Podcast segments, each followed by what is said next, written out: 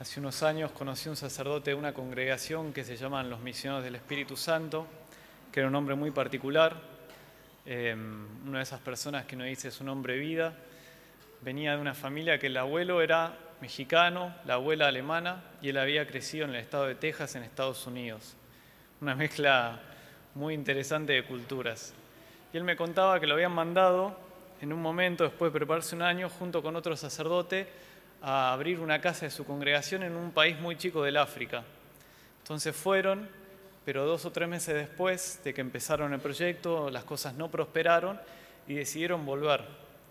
Entonces cuando estaba volviendo en el aeropuerto, dos oficiales de aduana le inventaron una multa porque le querían sacar plata, entonces le querían cobrar 100 dólares. Y él empezó a discutirles, no, no les iba a pagar de ninguna manera. Y ellos insistían, insistían, hasta que, bueno, se cansó y les dijo, bueno, sí, dijo, está bien, les voy a pagar. Sacó el billete, se lo estiró, pero antes de dárselo con la otra mano, dijo, Señor, que el portador de este billete experimente la justicia divina. Y después le dijo, tómenlo. Y, los dos oficiales de aduana, uno le dijo al otro, agarralo vos. Y el otro le dijo, no, no, no, agarralo vos. Y no se, nunca se pudieron de acuerdo, al final le dijeron, bueno, pase. Así que embolsó de vuelta el billete y logró salir del país sin tener que pagar ninguna, ningún tipo de coima. Entonces, no se puede nunca rezar en contra de alguien, por más que se diga. Siempre que rezamos y siempre que oramos por una persona es pidiendo la bendición de Dios.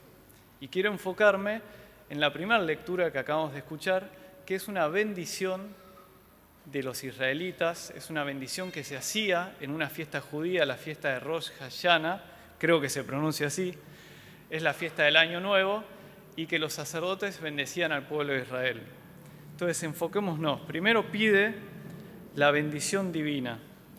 En todo el Antiguo Testamento se pedía la bendición de Dios, especialmente pidiendo una larga vida y después una vida fecunda, una vida con muchos hijos. Después pide la guardia y la custodia de Dios para con su pueblo. Y se refiere también a otras cosas básicas, a otros bienes básicos que también nosotros pedimos. La salud, una descendencia numerosa y también la protección de Dios. Tercero, pide que el Señor te muestre su rostro.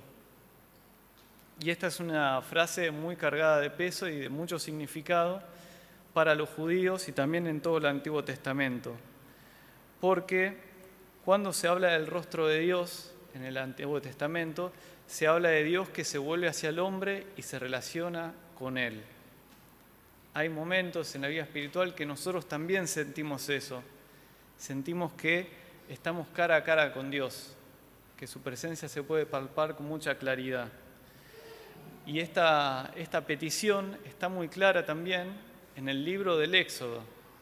Por ejemplo, Moisés el más grande profeta de todo el Antiguo Testamento, en el capítulo 33, le pide a Dios, déjame ver tu rostro.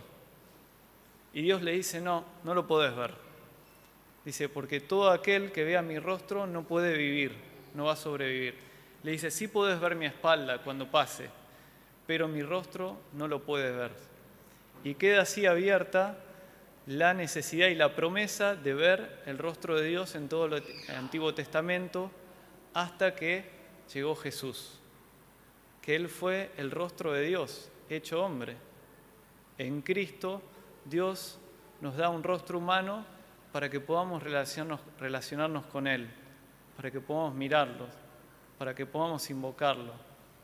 Qué gran don que nos da a partir del Señor, el Dios.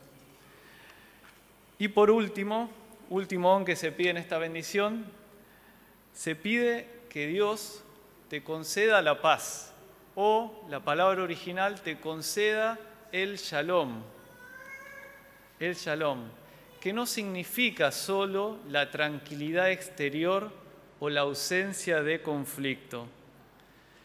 El que tiene el shalom de Dios es aquel que está colmado y que está lleno de la plenitud de Dios.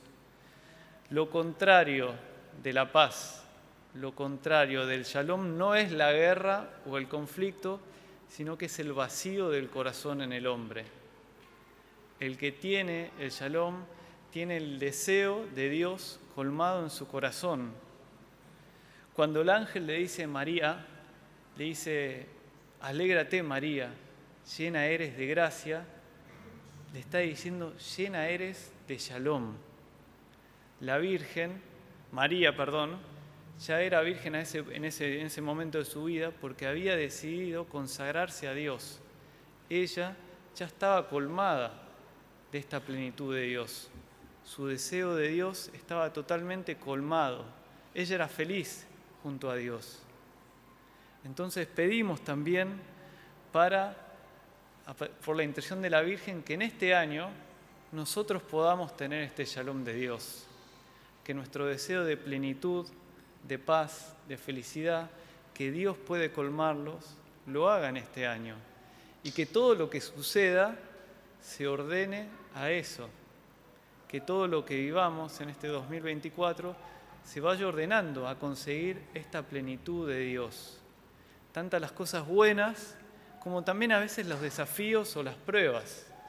Muchas veces Dios permite que vivamos algunas pruebas justamente para que empecemos a buscarlo de nuevo a Él y para que empecemos a buscar colmar este deseo tan profundo de nuestro corazón en Él.